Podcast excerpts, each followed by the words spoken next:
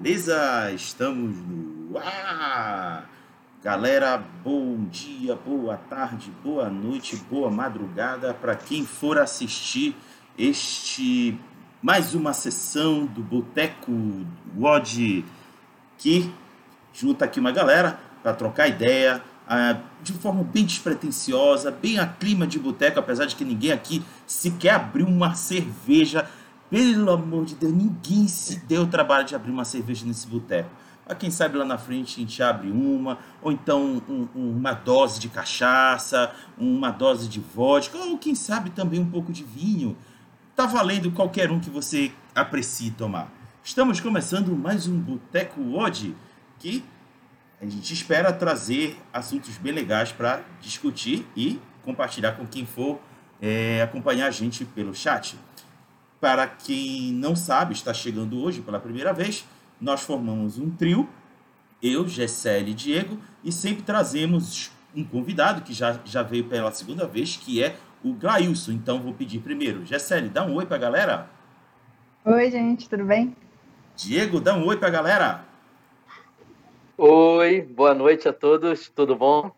Beleza, mestre Glailson, dá um oi para a galera. Olá, tudo bem? Show! Então é isso, galera. Vão chegando, vão sentando no chão, no sofá, na poltrona, na cadeira, na parede, no teto. Tá valendo. Se for confortável, tá valendo. Só escute a gente e troque ideia conosco.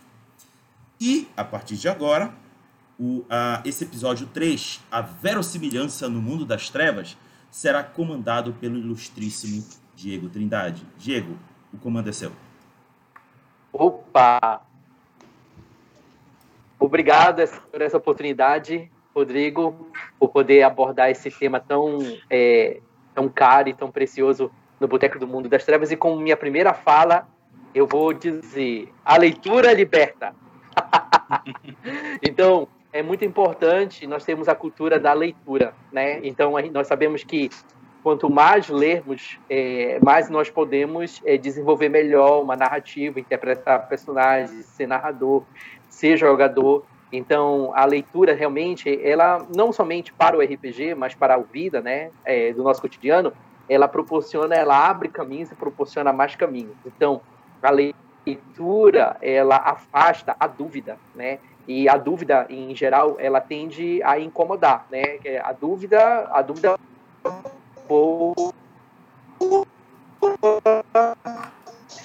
é, dúvida é, se não por causa da leitura ou se não na busca do conhecimento, essa sim, ela é uma dúvida é, negativa porque ela incomoda, né? Aquilo, aquilo que você não sabe, aquilo que você não tem domínio.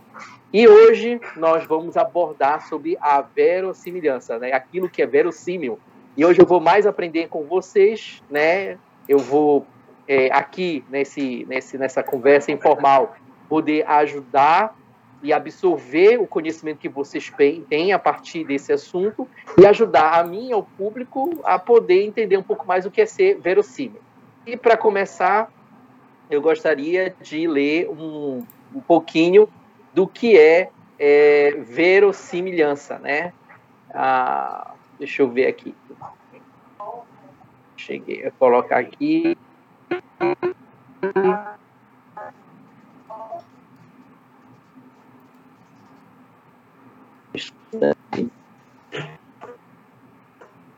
Bom, né, verdadeiro.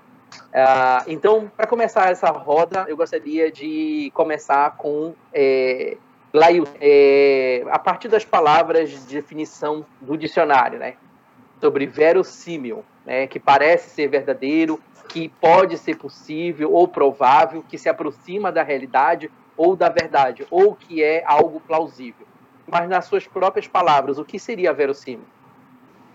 Cara, assim, é, a, eu não sou não sou acadêmico na área e tal, não tenho estudo formal na, na área de crítica literária, mas como eu estava falando até para o Hagabashi antes, né? Como a gente tem a pretensão de ser escritor, de escrever, e a gente tenta trabalhar com, como escritor de ficção, né? É, principalmente trabalhando com, com o mundo das trevas, com esses universos de, de ficção mais sombrios, a gente, para conseguir ter mais qualidade no que a gente produz, a gente acaba tendo que procurar conhecer, ler, entender um pouco da, da teoria das coisas, né? ver um pouco por trás da, da, das cortinas, das coxias, como as coisas funcionam para poder tentar fazer o melhor possível. E nesse campo da crítica literária, eu bebo muito na fonte de autores como Humberto, como Humberto Eco, como Trotsky, Mário Pedrosa, Engels, que discutem é, é um pouco essa questão da, da, da, crítica literária, da ficção, da literatura e tal. E também eu gosto muito, eu sou um cinéfilo, né? Eu gosto muito de cinema. E esse é um conceito que costuma ser muito discutido na crítica cinéfila, a verossimilhança. Para mim, não necessariamente a definição do dicionário, mas assim a, a, a impressão que eu construí a partir dessas leituras, desses estudos e tal, para mim verossimilhança ela tem muito a ver com coerência, em fazer histórias com, com coerência interna, porque a verossimilhança, por exemplo, pela como eu entendo, ela não significa que os universos de ficção eles precisam ser escravos da realidade. Né? Por exemplo, a gente pode fazer uma ficção. Tem um exemplo agora fascinante que, que me vem à cabeça de uma série da Netflix, está sendo bastante aclamada agora, Invencível, né? que é uma série de heróis que aborda os heróis numa perspectiva é, é, realista, assim, entre aspas, e na minha opinião, assim, de uma forma magistral, né? O mesmo autor que fez Walking Dead, inclusive, que escreve essa série, e ele tem uma preocupação muito grande com essa verossimilhança, ele tem com, com uma coerência interna da sua obra, de fazer uma obra coerente.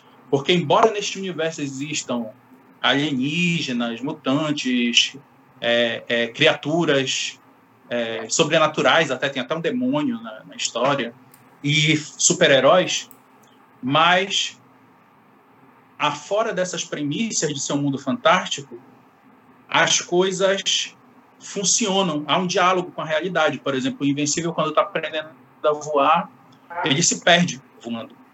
Uma, uma heroína mais experiente diz para ele: olha, tem que te preocupar, tem que conhecer geografia, conhecer os principais pontos para te poder te localizar quando voar. Esse é o tipo de coisa que numa obra de super-heróis, nunca viu um super-homem consultando um mapa, né?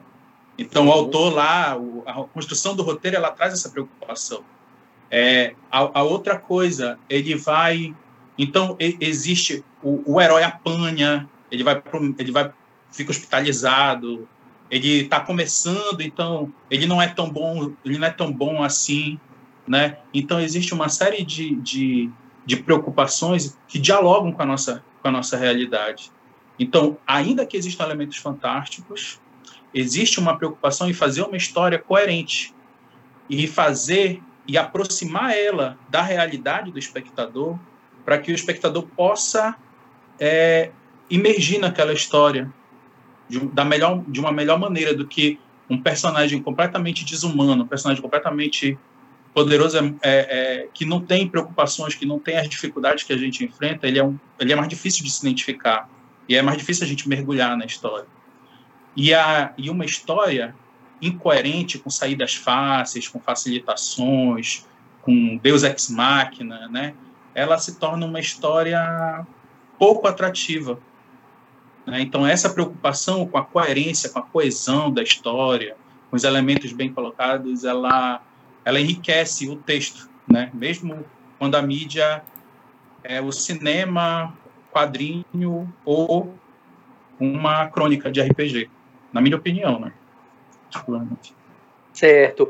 É, Rodrigo, obrigado, Glailson, e eu vou voltar a esse tema é, contigo e eu vou já te dar, já te preparar para você é, é, refletir um pouco sobre imersão, que foi uma das coisas que você falou no seu, no, na sua, é, é, é, verbalizou agora na sua fala, né? E é muito importante essa questão da imersão. Mas agora eu vou para o Rodrigo. Rodrigo, qual é a importância da verossimilhança no RPG?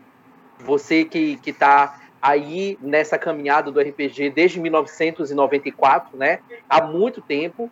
Você já passou por muitas e muitas mesas de RPG e agora desenvolve um trabalho excelente na divulgação do RPG, especialmente do RPG do nosso estado.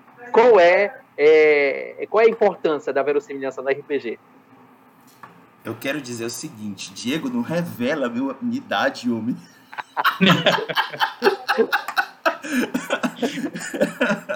Mas é importante, é importante, né?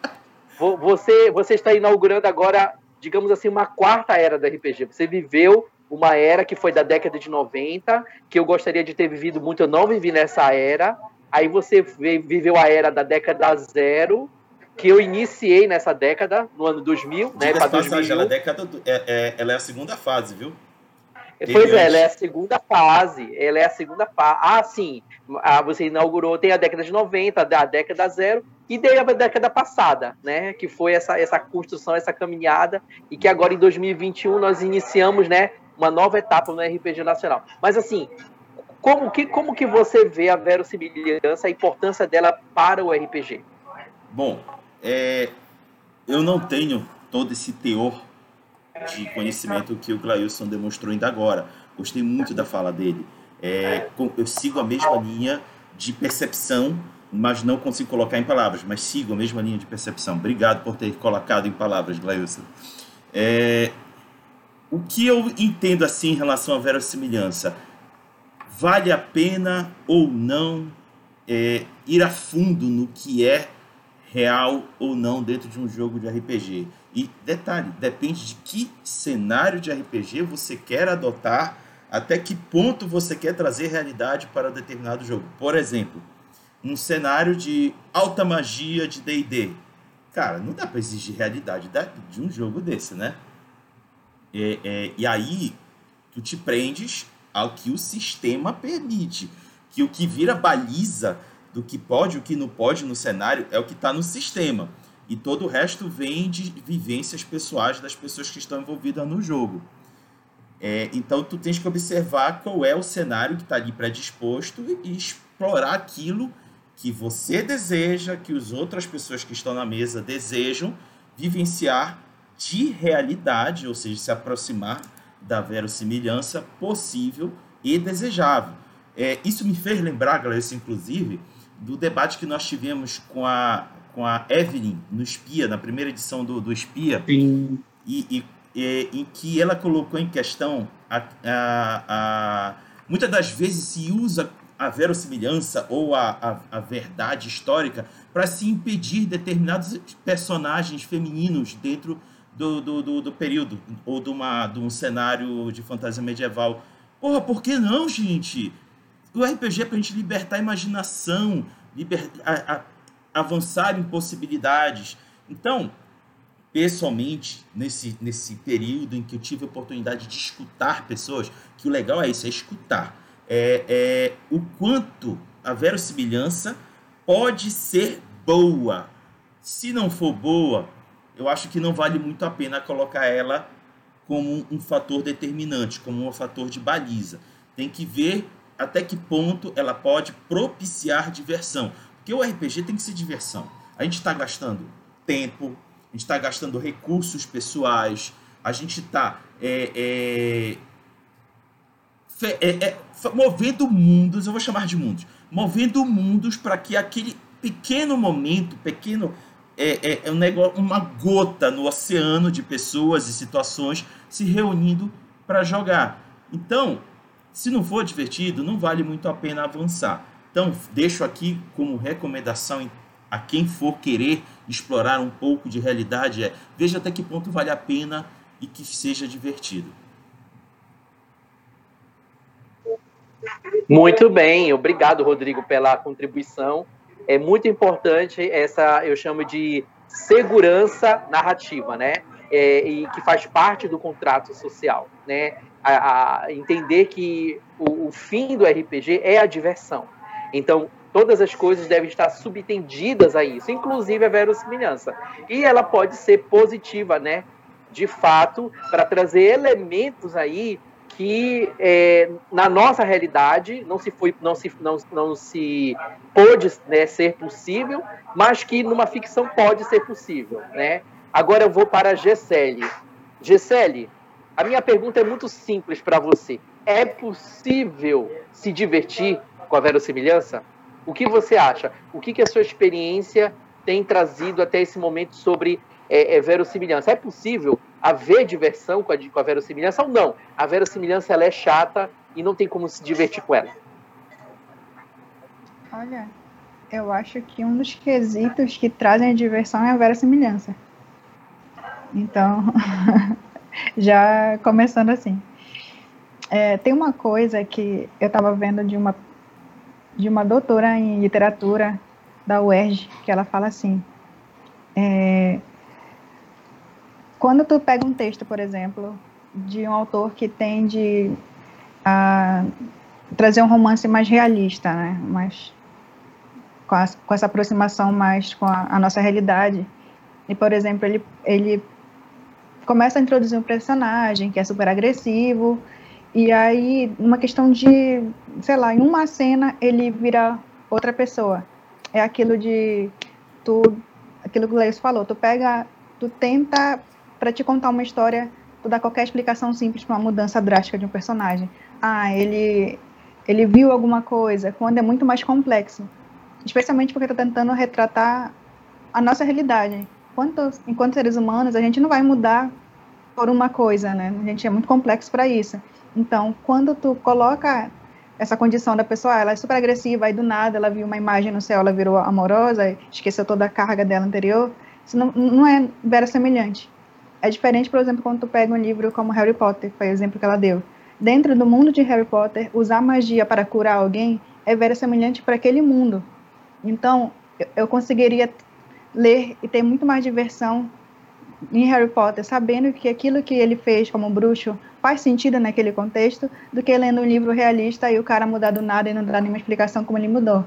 Então, um, então verossimilhança não tem muito a ver com a realidade, é com, é o, com o convencimento de que aquela realidade é possível dentro daquela obra. Por exemplo, é, tem uma coisa que outra pesquisadora fala, depois eu vejo o nome dela, que ela fez uma pesquisa, é, eu estava até lendo recentemente, ela fez uma pesquisa porque o filho dela estava jogando, do ensino médio, estava jogando Mago Ascensão. E ela era uma mestra, estava no doutorado dela, escrevendo sobre literatura e realidade. Ele fez uma, uma pergunta sobre Mago.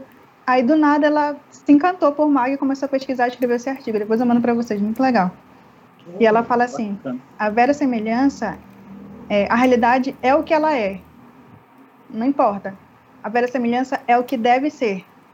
Então é diferente dentro daquele mundo, por exemplo, bora dizer vampiro. Vampiro, dentro do mundo de vampiros, se tu pegar sol, tu vai pegar o dano, o vampiro morre. Isso é very semelhante dentro do mundo. Então, se, por exemplo, um, tiver um vampiro que não morre, o por sol dentro do jogo, vai ter que dar uma explicação muito plausível para que o jogador entenda aquilo.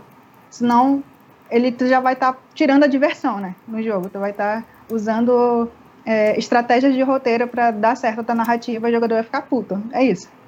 Então, assim, a verossimilhança é muito importante justamente para isso que tu falou, para diversão. É, teve até um jogo que eu sempre fico rindo, que eu que eu fiz um, um crocodilo, né? Falei, um jacaré dá um, um, um golpe dentro de uma masmorra porque eu queria realmente acabar aquela briga. Eu fiz ele dar um golpe assim, tipo um monge os jogadores ficaram putaços. Eu falei, ah, isso é possível, a gente tá em D&D. Eles falaram, não, não tem nada a ver, não, não condiz com a realidade, nem com a realidade, nem com a realidade do jogo. Eu só quis acabar com o jogo mesmo.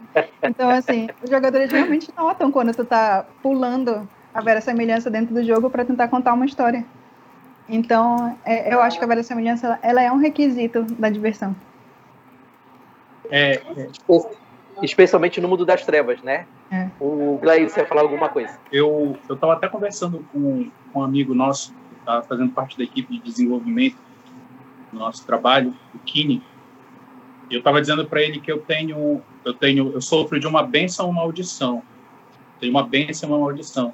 É o seguinte, sempre quando eu me deparo com uma questão, eu na minha cabeça assim já vem uma eu, eu já vejo uma, uma cadeia de consequências e causas, uma cadeia de causalidade que eu não consegui evitar de ver e que me levanta, me faz ver as coisas por perspectivas que as pessoas normalmente não, não, não veem, né?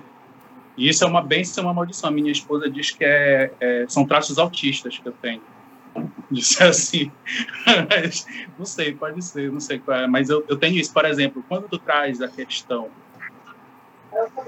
é, verossemelhança ou diversão, né?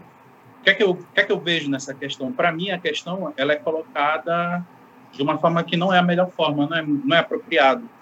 Porque ela parte da premissa de que é, verossimilhança e diversão são coisas diferentes e de que elas podem ser é, opostas, elas podem se opor. E aí eu me lembro do Humberto Eco, naquele livretinho que eu falei no nosso último encontro, nos Seis Caminhos pelo, pelo Bosque da, da, da Ficção, que ele vai dizer lá o seguinte, que a ficção ela é uma máquina preguiçosa, que exige sempre a, a conivência do leitor, do espectador. Então, a ficção ela é uma máquina preguiçosa, ela não, tu não vai explicar tudo. Por exemplo, tu diz, o Superman voa. Tu inventaste isso. Mas o leitor, o espectador, ele vai ter que contribuir, porque tu não vai dizer lá quantos quilômetros por hora ele voa, quantos metros ele fica do chão, como é que se comporta a fisiologia dele, a atmosfera em torno dele, como é que vai funcionar.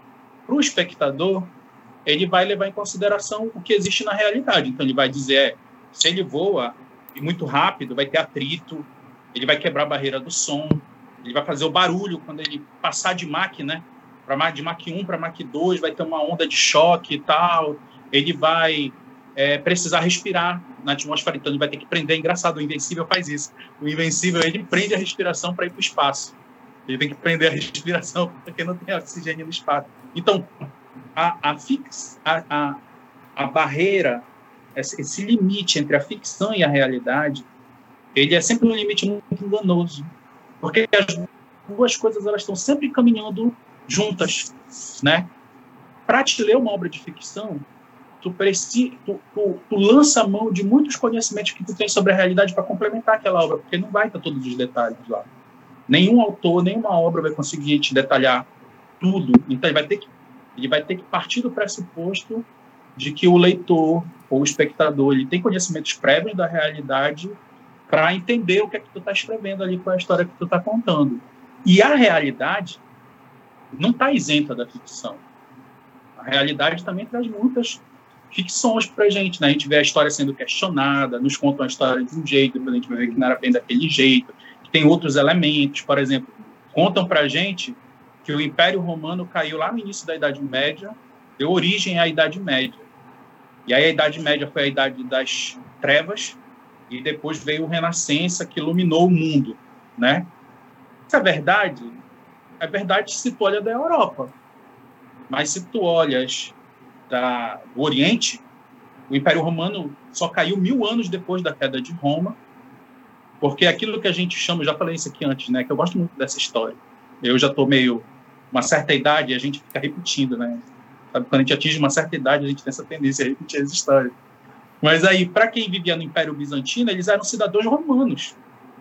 E todos aqueles conhecimentos da antiguidade que os renascentistas vão ter que recuperar na Europa a partir dos textos árabes e tal que foram preservados ali no califado lá na, na, onde, na, na Península Ibérica ali, né, nos domínios islâmicos ali na Península Ibérica, nunca caíram naquela região do Império Romano do Oriente, supostamente.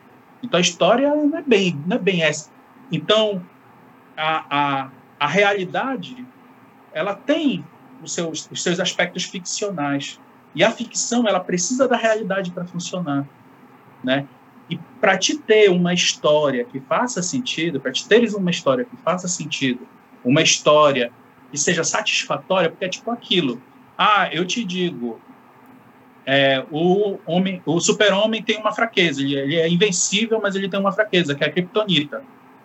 E na cena seguinte, o super-homem esmaga a kryptonita e te, dá, e te mata com um soco, vai dizer, porra, eu não tive chance nessa história. Principalmente no RPG isso é mais grave ainda, né? Se um leitor se sente traído, um jogador vai se sentir traído muito mais. Como é que tu estabeleceste para mim regras e na hora que eu tento achar uma saída recorrendo a essas regras para fazer uma estratégia para conseguir com que eu alcance meu objetivo, o narrador vem e joga aquelas regras no lixo, inventa novas regras, faz nova coisa. Isso é frustrante, pô. Uma mesa desse jeito. Né? Eu lembrei de uma mesa, coisa agora. A mesa em que o jacaré aprende dor e vem me bater, o negócio fica. O Frank adorava isso. Frank era. Uma vez eu, eu, me, lembro de, eu me lembro que eu recebi uma benção em, em latim de um tigre numa mesa de mago. Eu ficava muito puto. Porque é, é, tipo assim, tu precisa ter uma, uma. Precisa ter uma coerência, porque o jogador, é, o leitor, o espectador, nosso caso aqui o jogador, né? ele precisa ter formas, ele precisa conhecer, ele precisa saber as regras do jogo, precisa saber o que vale no teu mundo para ele poder participar da construção da história. Para ele poder ser um agente ativo e não ser, né?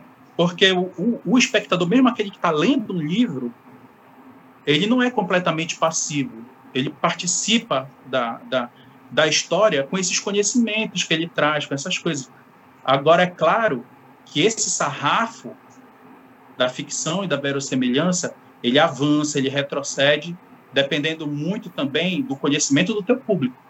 Por exemplo, algo que para mim é verossemelhante, de repente pode não ser verossemelhante para o Diego, pode não ser verossemelhante para, por exemplo, se alguém me contar uma história sobre Cametá, para mim pode soar verossemelhante, mas para a Gisele, que para Gisele que morou lá, que viveu lá, ela vai dizer não, mas lá não é assim, as coisas não são bem assim e tal. Então o conhecimento também vai interferir nisso. Se alguém me fala, de repente, sobre a Igreja dos Santos, lá dos últimos dias, me conta uma história, para mim pode ser altamente convincente. Vou dizer, não, é isso mesmo. Mas o Diego que tem a vivência, ele vai dizer, não, pô, mas não é bem assim, as coisas não são assim, tem outra. Então, o limite do conhecimento do espectador, do público, ele também interfere no que é ou não verossemelhante e tal. Porque é isso, a gente sempre participa. O público, o jogador, o leitor, o espectador participa da construção da ficção a partir dos seus conhecimentos, da sua vivência. Obrigado, Gleilson. A gente vai continuar. Eu ainda vou tocar nessa dimensão. Zé Sério, pode dizer, pode falar. Nossa, esqueci, gente, tá vendo? Olha a Covid. Falo muito, desculpa. ah, esqueci, um dia, um dia eu lembro. Não, o que eu tava rindo, quando ele falou, foi porque a gente hum. tem uma mesa que funciona assim, no nosso grupo. É, eu começo a narrar, e aí depois de um tempo essa mesa passa para outro narrador, para isso para ninguém cansar, né?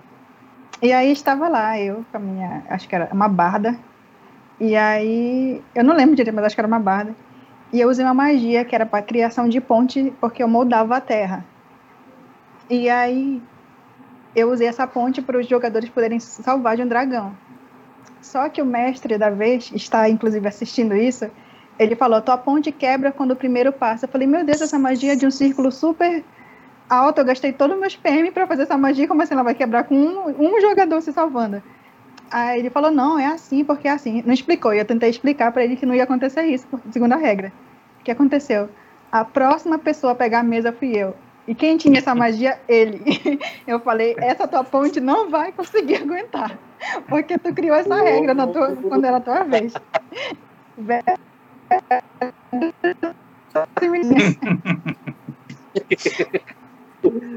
Muito bem. Rodrigo, aí vai para você e daqui a pouco eu volto para a Gessele, viu, Gessele? Ah, bom, o que, que eu queria é, perguntar ao Rodrigo? É, me parece, eu vou contextualizar, viu? Me parece que o mundo das trevas é, ele foi feito é, a base, tomando como base a verossimilhança. Então, nos atendo ao mundo das trevas, Rodrigo especificamente, é, qual é a importância da verossimilhança no mundo das trevas é, no teu ponto de vista, né? O que que o que traz ao narrador, aos jogadores e à literatura do mundo das trevas a verossimilhança, haja vista que em 1991, né, o mundo das trevas ganhou um prêmio, vocês devem lembrar, por essa originalidade e por se basear na verossimilhança e tentar usar é, a nossa realidade, o, o, nosso mundo, como um pano de fundo de cenário. O que você tem a dizer sobre isso?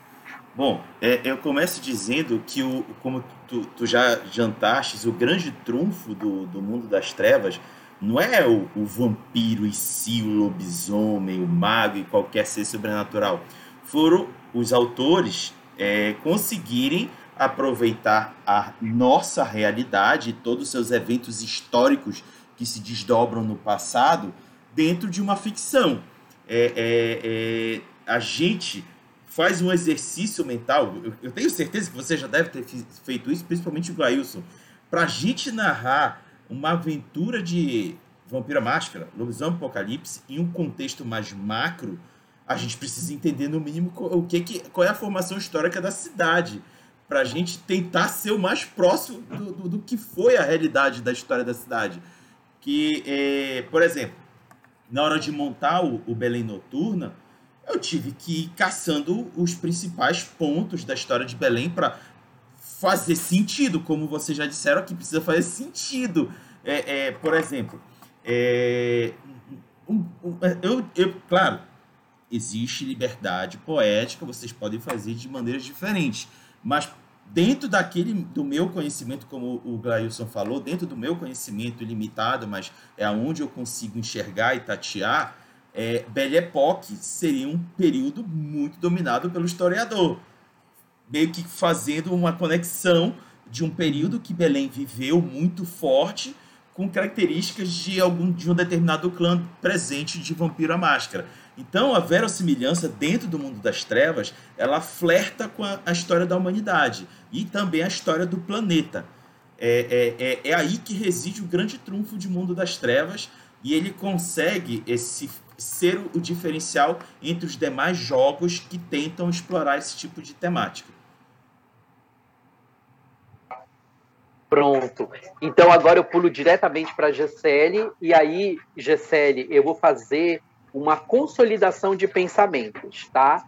É, você é uma narradora de Change Ele Sonhar. Change Ele Sonhar é, um, um tido entre os grandes cinco títulos do Mundo das Trevas como um título um tanto fantasioso, né?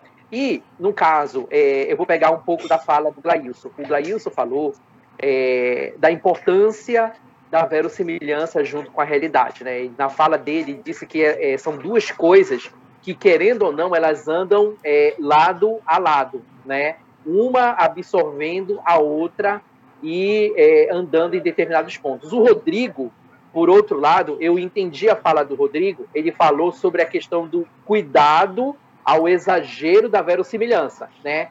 Cuidado é, é, é, é, é em exagerar e isso meio que destruir um pouco a diversão.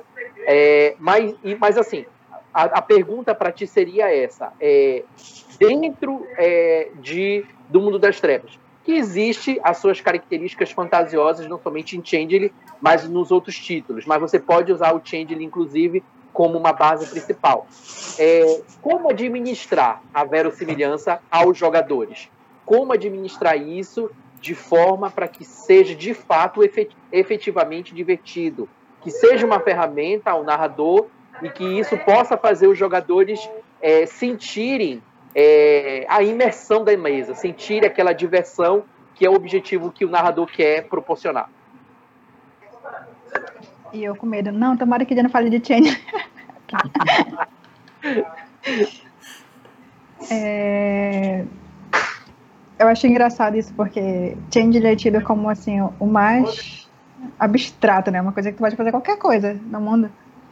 Mas eu, eu pego assim como uma forma de conectar os jogadores ao cenário. Por exemplo, é, eu posso inventar qualquer coisa dentro do sonhar, mas existe coisas que tu pode usar que vai remeter eles a alguma experiência de vida ou literária que eles vão captar a minha ideia a partir daquele, daquela referência. Por exemplo, eu estava narrando um festival que eles tinham que pegar pistas dentro desse festival.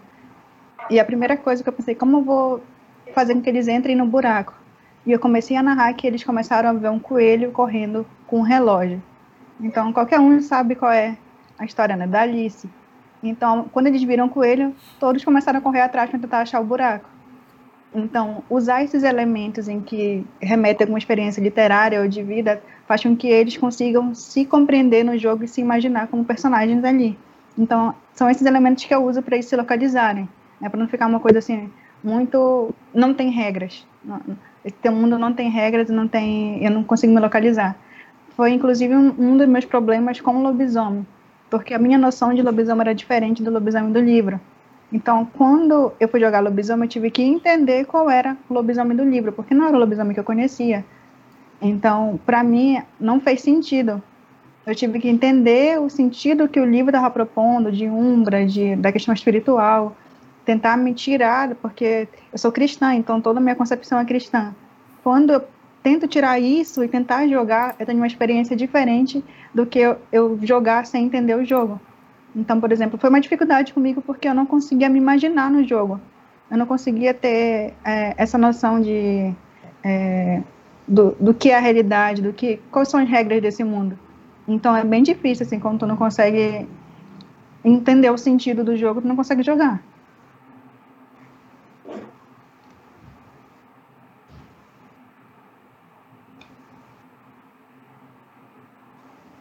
Tá mutado, acho, Diego. Pronto. Hum. É, certo. Ou, estão me ouvindo? Agora? Sim.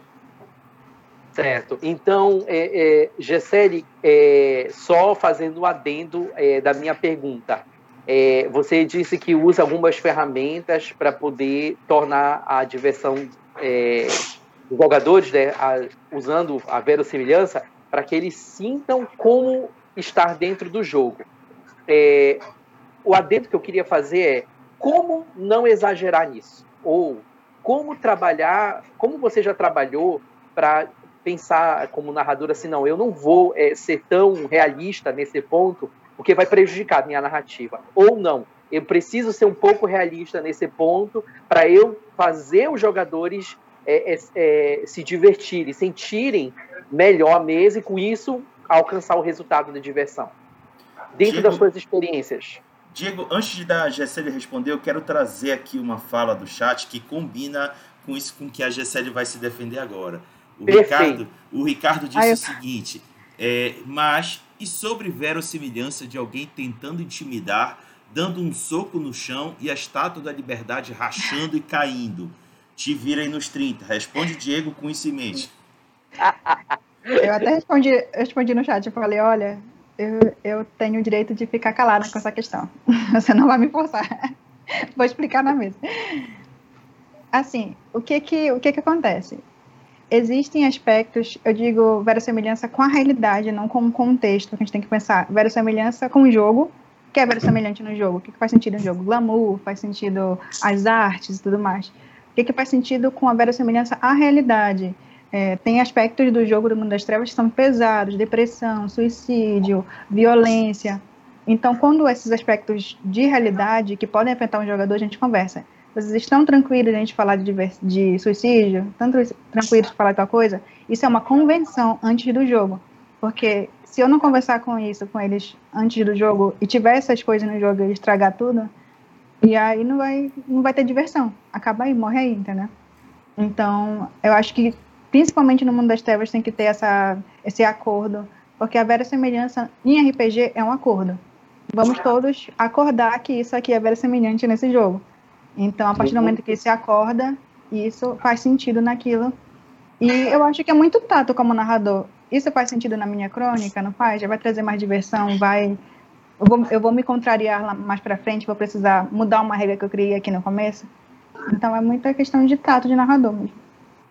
Muito bem, ou seja, você trouxe agora na sua fala, Gisele, duas coisas. Você reforçou uma das falas do Glailson, onde ele diz que, para ele, a verossimilhança, é, é, sobremaneira, é a coerência dentro do cenário, né? É aquilo que é coerente dentro da proposta do jogo. Aí, no caso, você trouxe o change de sonhar. Mas também você trouxe um aspecto muito importante da verossimilhança que tem a ver com o contrato social que é aquilo que, que os jogadores é, querem que seja abordado no jogo e aquilo que eles não querem que seja abordado, porque eles não se sentem à vontade sobre isso. Então eu te agradeço muito pela resposta, tá? pelas respostas que você deu, e eu já pulo imediatamente para o Glailson. Né? Glailson, é, por que, que é tão é, é, é, importante a imersão do jogo, né? E, e, junto, complementando essa pergunta da importância, por que, que é importante a imersão no jogo, o que, que a verossimilhança tem a ver com essa importância? Para mim tem tudo a ver. Agora, eu queria resgatar um pouco essa questão, né, que é, verossemelhança versus diversão. Como eu disse, para mim essa dicotomia ela não faz sentido. Né? Não faz não faz sentido é, a oposição entre verossemelhança. Eu acho que a gente a gente está discutindo aqui dois conceitos diferentes de verossemelhança que a gente precisa deixar muito claro. Verossemelhança não significa que, na minha, no meu entendimento, verossemelhança não tem a ver com o jogo ser o reflexo é, direto da realidade. Para mim, para mim isso e para mim isso é realismo, né? Que alguns jogos, dependendo da proposta, é, tem um compromisso maior ou menor com esse realismo. Mas verossemelhança, para mim, ela tem a ver com coerência. É assim que eu entendo a verossemelhança na, na ficção, na narrativa, com coerência. E aí, para mim, coerência, ela não, não faz sentido, ela não é demais. Ela não, ela não prejudica, não tem essa preocupação. Ah, tá muito coerente o jogo. Não quero mais jogar porque tá, tá, a história está muito coerente, as coisas estão muito bem amarradas e tal. Não. Quando ela não está presente, ela compromete. Porque, como eu te digo, há, há, há uma trapaça. As pessoas se sentem traídas, se sentem trapaceadas quando não tem coerência na história. Seja tu assistindo um filme que tu pega, esse personagem não agiria dessa forma. Seja tu jogando RPG, dizer, não, isso aqui não faz sentido com, com o que foi estabelecido. Então, para mim, não faz, não faz sentido na é um ponto. Em relação ao realismo, existem jogos que não têm compromisso tão grande com o realismo, como D&D, por exemplo. Eu gosto muito de D&D. Então, D&D, quando eu quero fugir, quando eu quero esquecer da vida, eu vou para D&D. D&D é a minha fuga, né? E aí, D&D, por exemplo, quando tu mata um orc em D&D, tu tá combatendo uma criatura maligna. Né? O mal, o orc, é a encarnação do mal absoluto. Inclusive, ele tem lá na planilha dele, tendência. É, maligno e, e acho que orc caótico, deve ser caótico. caótico e mal caótico e mal. Então é mal, tu não te sente culpado, tu vai ganhar XP, tal, tu não fica refletindo, tu não vai pensar ah, os filhinhos que o orc deixou na toca quando veio e tal. Ninguém pensa, ninguém vai pensar sobre isso. Não se espera. Não existe Eu, eu mostro isso, eu mostro os filhinhos. é, não, não é isso que se espera numa mesa de D&D, né? né? Normalmente não é, não, a gente vai para lá para te matar orc, ganhar XP, upar o teu personagem, conseguir armas e tal. É, essa é a proposta mas tem realismo no. Por exemplo, tu não vai fazer uma viagem de três meses é, sem mantimentos, sem te preocupar em caçar, sem comer, né? Precisar de água para beber, tu vai ter, tu, tu tem dinheiro, né? Tu compra, tu tem que juntar dinheiro. Existem elementos da realidade, mesmo no jogo mais fantasioso, vai existir. A gravidade, as coisas caem para baixo, né? Tem gravidade lá no mundo, o arqueiro é, tem, tem, tem uma loja. Então, existe elemento da realidade mesmo ali. Existem outros jogos que têm um compromisso maior em retratar essa realidade, que no caso é o, o Mundo das Trevas, como é o caso do Mundo das Trevas. Na minha opinião, a inovação do Mundo das Trevas, e aí que dá aquela aquele selinho lá de recomendado para maiores, é exatamente o nível de complexidade do jogo é muito maior, porque diferente de D&D, onde tu não está preocupado ali com as questões finais, com a complexidade, com a política econômica, com tu, tu, tu não está preocupado com nada disso. No mundo das trevas, tu tem toda essa complexidade, tu tem questões psicológicas, questões sociais, econômicas, é, tu lida com estupro, com violência, com canibalismo, com todas essas coisas e tal. E aí exige exige um compromisso maior com a realidade, existem reflexões, é, as coisas são mais controversas e tal. Por isso, para pessoas maduras, que é como eu disse, essa linha da, da essa linha da verossemelhança, ela tem muito a ver com o público para qual tu está falando. Uma criança, uma criança jogando D&D, um jovem, ele não vai se preocupar. Ele não, normalmente não, né? Normalmente ele não vai se preocupar com todas essas questões de, de sensíveis de política, de representatividade do caramba quatro e tal. Mas no mundo das trevas, espera-se que todas essas questões sejam relevantes. Só é possível, na minha opinião, só é possível usufruir do mundo das trevas. Eu comecei a jogar mundo das trevas lá com meus 13 anos. Hoje, com meus 40, quase 40, eu vejo o seguinte, que a gente só consegue usufruir do mundo das trevas. Por que eu estou tanto pisando por causa dessa proposta complexa, tu só consegue usufruir quando tu entende que o vampiro, o lobisomem, o mago, a fada são metáforas no mundo das trevas.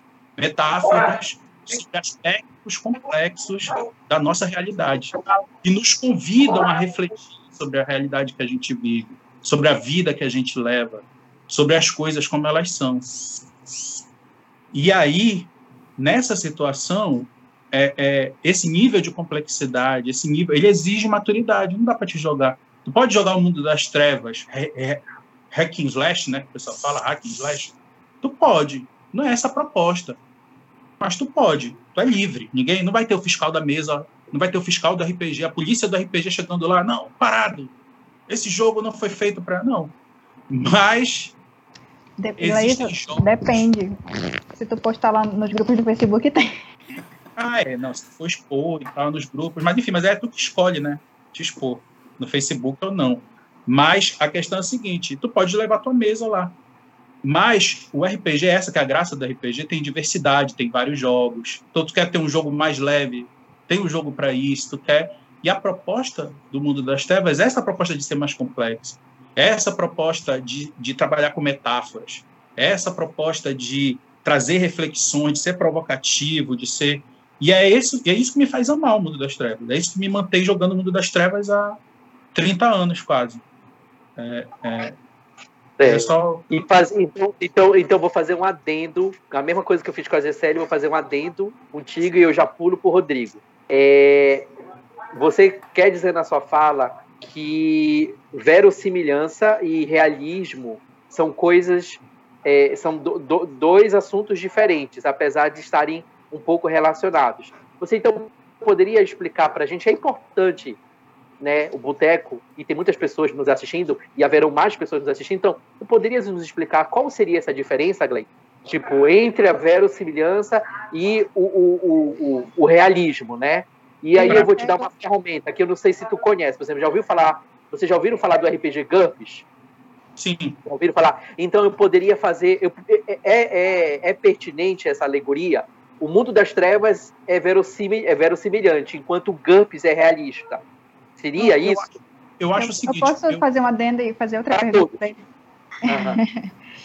é, tem uma coisa na verossimilhança que é, por exemplo, Platão dizia que a verossimilhança é, é essa aproximação das obras com a realidade, que seria hoje chamado de realismo.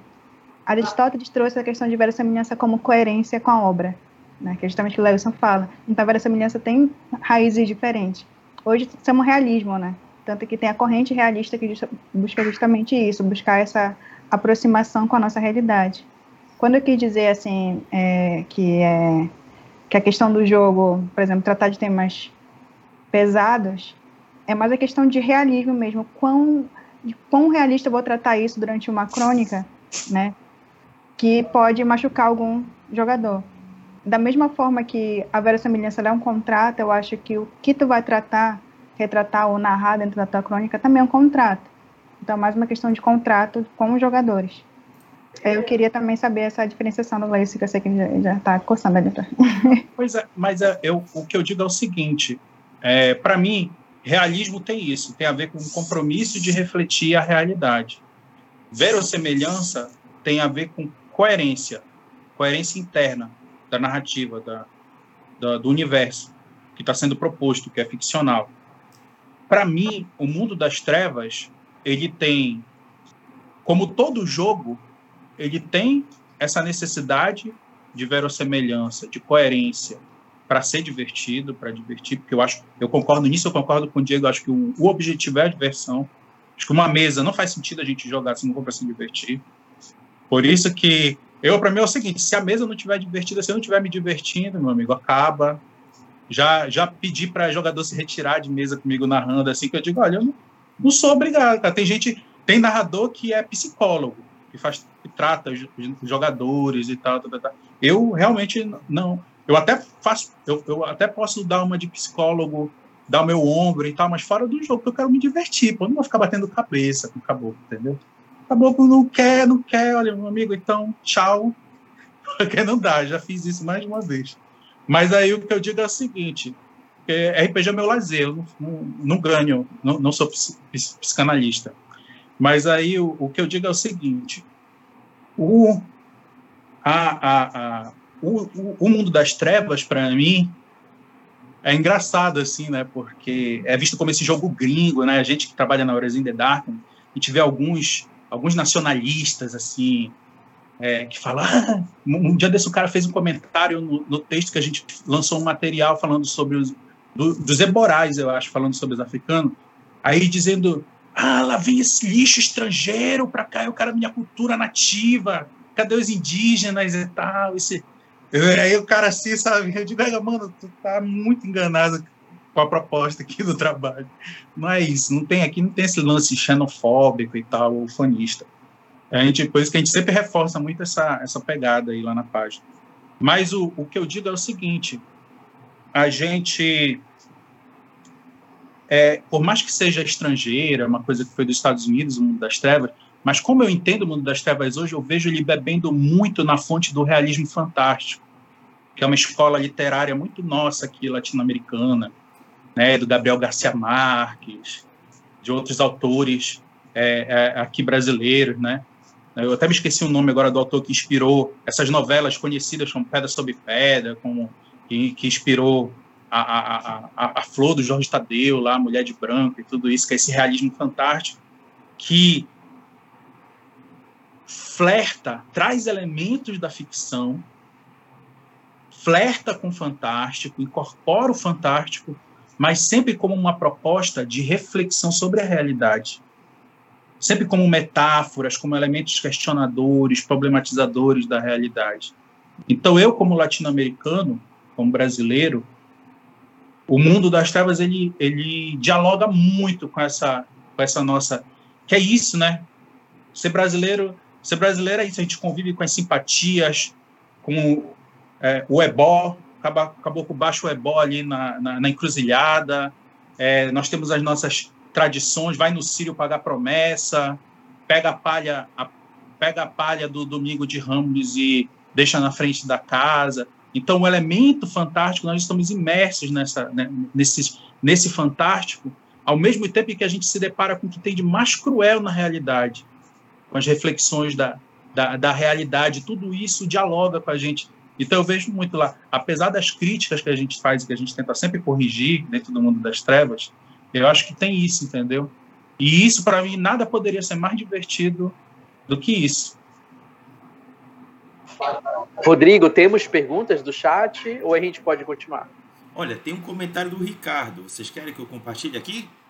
Aham. Uhum. Vamos lá. É, ele disse o seguinte: da mesma forma que adoro ensinar novas mentes a jogar RPG, eu gosto de mudar a mentalidade desses jogadores e não pensarem só em luta ou a matar e tal. Tento ensinar de uma maneira didática ou de uma forma mais drástica on-game. Muito bem. Nossa, Rodrigo, parece que. Qual é o nome do, do espectador? Ricardo. O Ricardo adivinhou meu pensamento, porque essa questão seria para ti. É, justamente, aí eu vou complementar, tá? Você vai usar como contexto a pergunta dele. E minha pergunta, a afirmação dele, né? A minha pergunta para você seria assim: é, qual é a aceitação dos jogadores a respeito da verossimilhança? Né? De todos esses anos que você participou de mesas de RPG e você teve o privilégio, quero deixar registrado aqui, você participou dos By Nights da época de Belém, né? você é, é, é, pôde é, é, ter essa, essa experiência única, né? de encontro com pessoas numa época que a internet era escassa, né? E aí trazendo até o é ler, é, Matusalém, muito bem e trazendo até os dias atuais, fazendo toda essa consolidação de experiência. Qual é a aceitação dos RPGistas do mundo das trevas? Aí eu incluo jogadores e narradores com a verossimilhança. O que você tem a dizer sobre isso? Olha, por incrível que pareça, por esses anos todos que eu jogo o Mundo das Trevas, a verossimilhança e onde reside o conflito nela não tem, na, não tem a ver com o cenário, e sim com o sistema. Gente, é. Uau, até hoje eu passo por esses perrengues.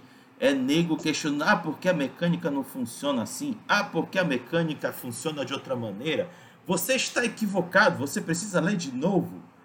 Gente. Advogado de regras. É. Uau. É, é muito chato. Desculpa o desabafo, gente, mas é, é, a parte que eu menos gosto no, do mundo das trevas são os advogados de regras. Aí eu vou, eu vou fazer um adendo justamente sobre isso, então. É, o advogado de, de regras seria é, aquela pessoa chata, né? Que quer corrigir o narrador e interromper aquele clima da narrativa é, dizendo que não, que a regra usada está errada, porque no livro, na página tal, no parágrafo tal, tá dessa forma. E qual seria a, a, o gênio positivo do advogado de regras? Seria alguma pessoa que auxiliasse no momento o narrador ou os jogadores da mesa? É, seria aquela pessoa que se dedicou a ler o livro todinho e conhece de capa a capa as coisas? É, como que você viria, viria é, nesse, nesse aspecto? né? Aí tem junto com a verossimilhança essa questão é, desse tipo de pessoa dentro de uma mesa, né? Que lê o livro de capa a capa, que conhece tudo. Por exemplo, vou presumir aqui que o Rodrigo conhece tudo de Vampira Mágica, que ele possa conhecer, né? Assim, dentro da medida do possível. O Glailson o, o seria certamente o Lobisomem Apocalipse. A Gessele seria Change. Eu, no caso, é evidente que seria Múmia, né? Nós sendo jogadores dentro de uma mesa de RPG, qual seria então a nossa contribuição é, é, para o narrador e para os jogadores sobre o material que nós lemos? Olha, é, pegando tudo isso que tu falaste, o problema não está nem no conhecimento, está mais no comportamento. Ah, no, pelo, eu gosto quando a, a, o jogador domina as regras, porque ele acaba se tornando um aliado quando ele está afim de ajudar a manter a mesa, o clima, a narrativa. O problema é o cara que quer se prevalecer o tempo todo. Aí eu vou expor uma teoria minha. Eu não sei qual é a origem da expressão advogado de regras. Mas quando eu entendo advogado de regras, significa que ele está exatamente agindo como um advogado, ele está defendendo os interesses dele e não os interesses em si do que a regra dita. É, é recorrente, eu não, eu, o que eu vou dizer é uma o que eu vou dizer é uma generalização, com certeza deve ter casos que não se aplicam, mas na maioria das vezes que eu lido com um advogado de regras, ele está advogando em causa própria. E aí eu aprendi que a, a, a, as regras são ao mesmo tempo o trunfo dele e a fraqueza dele. Porque quando eu observo que as regras não trazem benefício para ele, aí ele titubeia. Ele titubeia. É, a maioria das vezes eu vejo isso acontecer com advogados de regras. Por isso que eu entendo que a, a, a expressão advogado de regras Pelado. cabe bem para o caso. Mas essa Ninguém advoga. Ninguém advoga a regra que, que vai prejudicar, né? Exatamente, mas, mas era bom se ele contribuir. Mas eu acho muito engraçado no meu grupo porque é assim, é muito jogador contra mestre, né? Então acaba sendo quatro, cinco jogadores. Quando o mestre prejudica um jogador, fala, ah, é, esse paladino não faz isso. É, é momento exato em que todos abrem o livro ao mesmo tempo. Vrá! Aí começa a discussão. Não, tá escrito aqui, aí começa não uma discussão de isso aqui é literal, não, tu pode interpretar desse jeito, porque desse jeito vai melhorar a crônica, não sei o que, eu sei que eles dão uma aula assim de advocacia ali para tentar ganhar alguma coisa, mas normalmente é muito isso que, o, que o Raga falou. Quando, quando a, a regra tá ruim pro jogador, ele fala, ah, não, bora esquecer isso aqui, bora criar uma própria aqui do grupo. E aproveitando então que está com a Gessele, e aí eu gostaria de dizer a todos, em, em especial ao Glailson, Glailson, na último boteco do mundo das, do, do Word, aqui do Boteco Word, você indicou uma leitura pra gente. E eu quero te dizer que da minha parte eu fiz o dever de casa, viu? Eu ah, os seis passeios pelo bosque da ficção. Esse é o título, né? Isso, seis passeios, pelo, seis passeios pelo bosque da ficção. E tem uma coisa que me chamou a atenção. Eu gostaria de ler para todos e vai ficar aberto para todos é, comentarem a respeito. Tá? É muito importante que a gente esteja nessa sincronia, porque justamente esse assunto tem a ver com o que eu vou ler agora. Uma das partes da leitura diz assim: a experiência de reler um texto ao longo de 40 anos me mostrou como são bobas as pessoas que dizem que dissecar um texto e de dedicar-se a uma leitura meticulosa equivale a sua equivale a matar a sua magia. Toda vez que releio Silvia, que é uma obra que ele cita, embora conheça o livro de modo tão anatômico, talvez porque o conheça tão bem, apaixono-me por ele novamente, como se estivesse lendo pela primeira vez. Então, assim, o que, que o, o, o, o escritor ele traz aqui, né? É, ele traz justamente a essa, essa dedicação de conhecer o material, essa dedicação de conhecer é, aquilo que ele que está lendo. Eu vou trazer isso para o mundo das trevas, né? Eu sou um jogador que comprei um livro que custou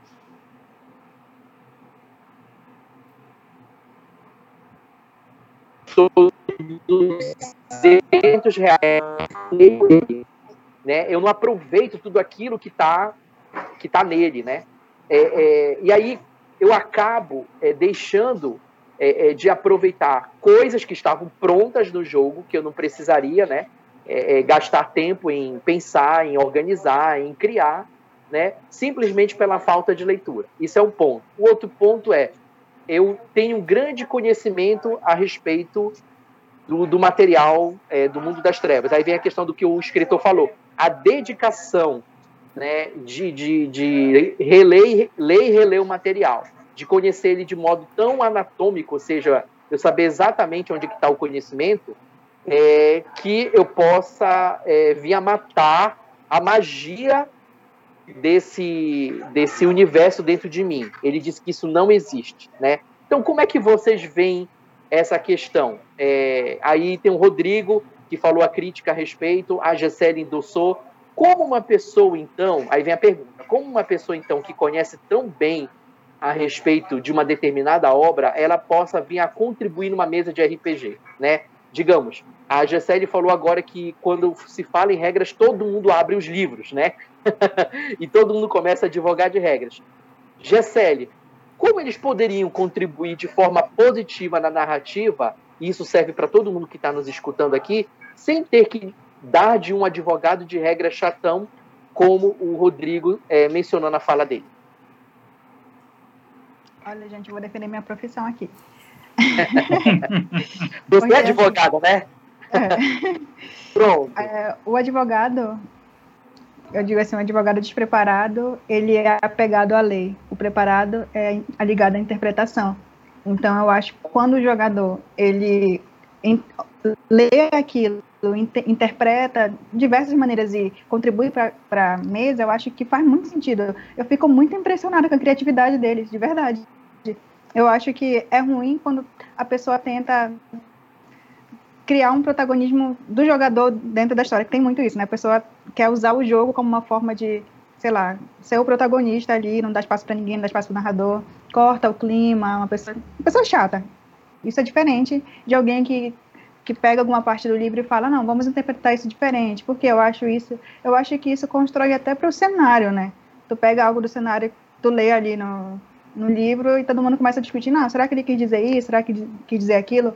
Porque, assim, existe uma coisa, o que o leitor quis dizer e o que o leitor disse que a gente entendeu, né? Existe o horizonte ontológico que a gente fala, que é quando tu se encontra com, com o escritor e não é, nenhum, não é nenhum dos dois, né? Nem o que tu entende, nem o que ele, que ele quis dizer.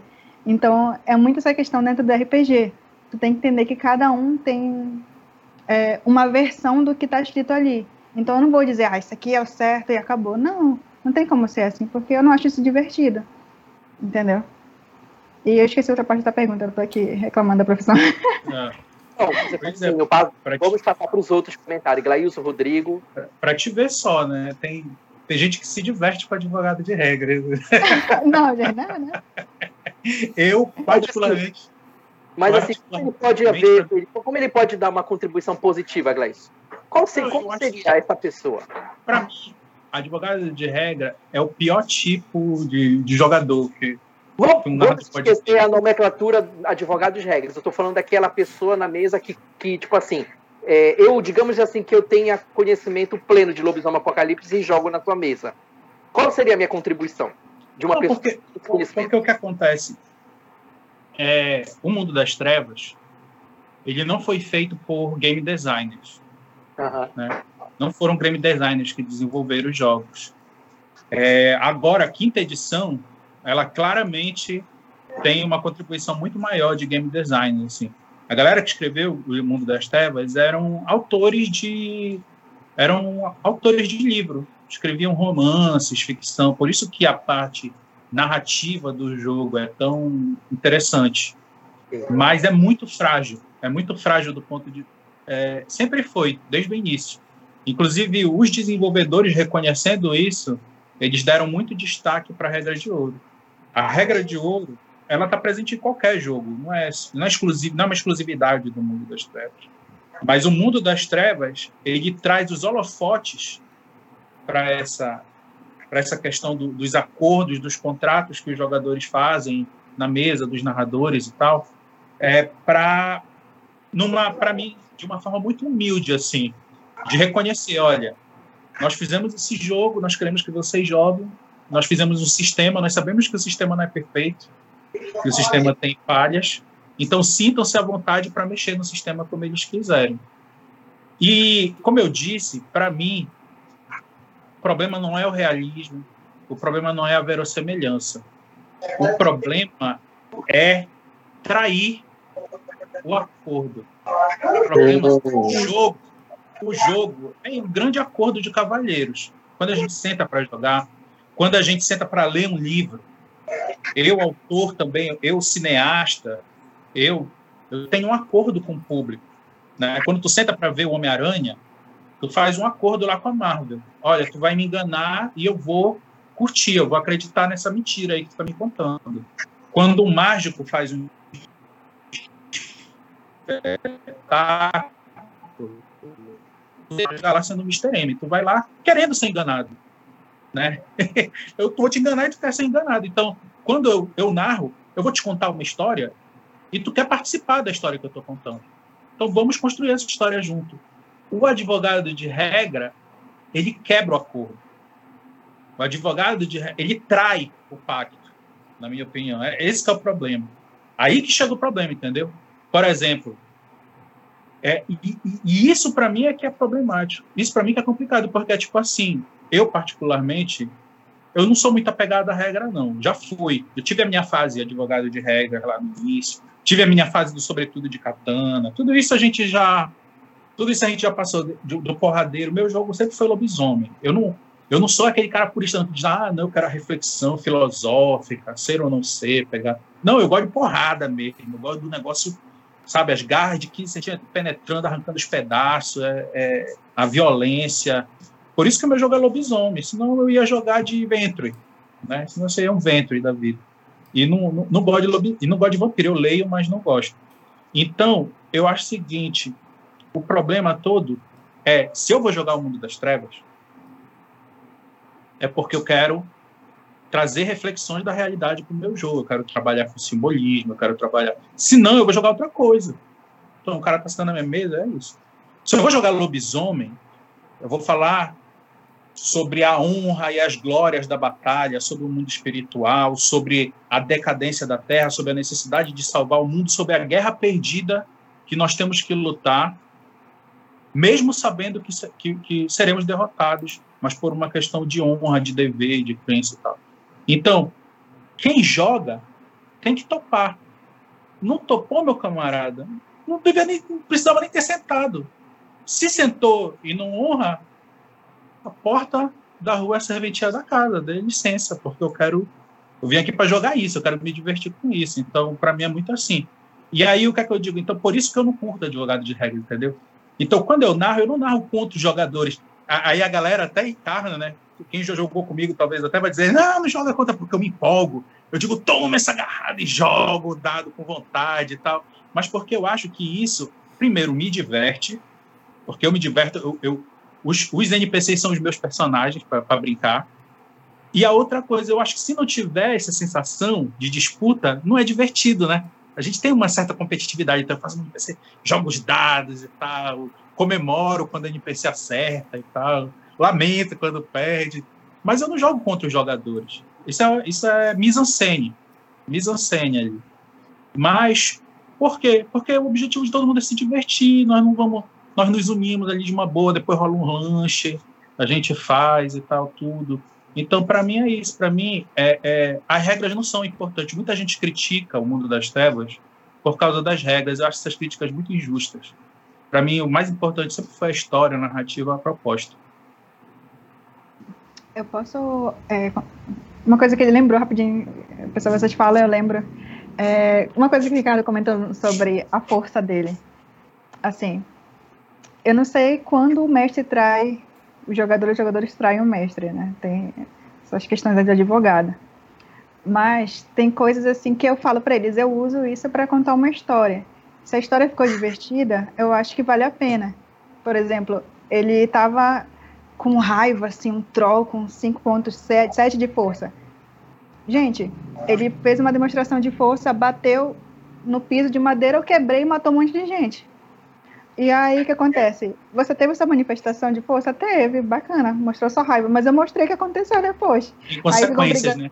Consequências. Ações têm consequências. E aí eles ficam, ah, não, porque não pode, porque na descrição aqui, no site, tipo, não, aconteceu, aí ficam puta. Rodrigo, a gente se aproxima das considerações?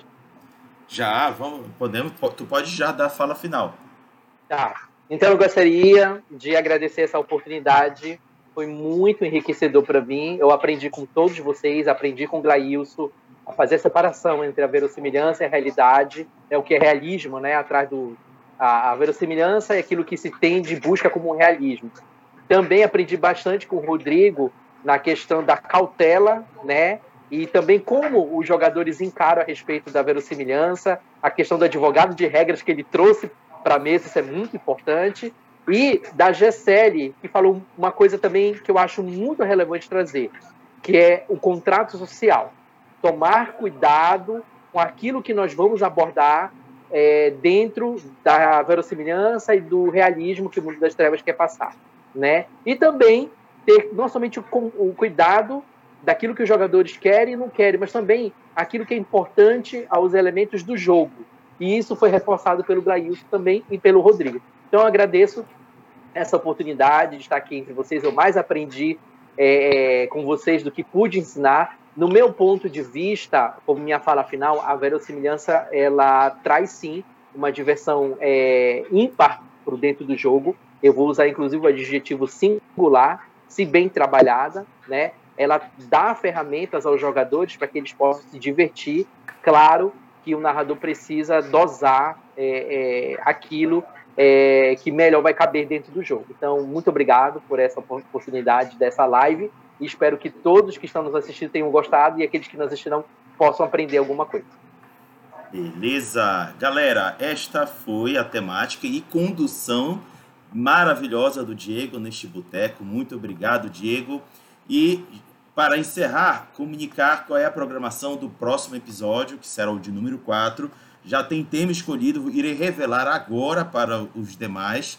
Eu pensei um tema que andam me perturbando horrores nesses últimos tempos e já vi a, a comunidade também polvorosa, que é a notícia do suplemento do Sabá para a quinta edição, que está previsto para breve.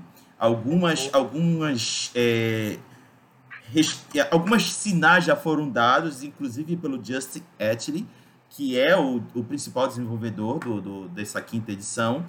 E há algumas, algumas discussões em torno do que ele está deixando soltar. Inclusive, ele fala que até o retorno da trilha. Agora, como ela vai ser abordada, vai ser discutido no próximo episódio. Então, o próximo tema é o que esperar do Sabá na quinta edição. Então, é o que isso, esperar do Sabá da quinta edição.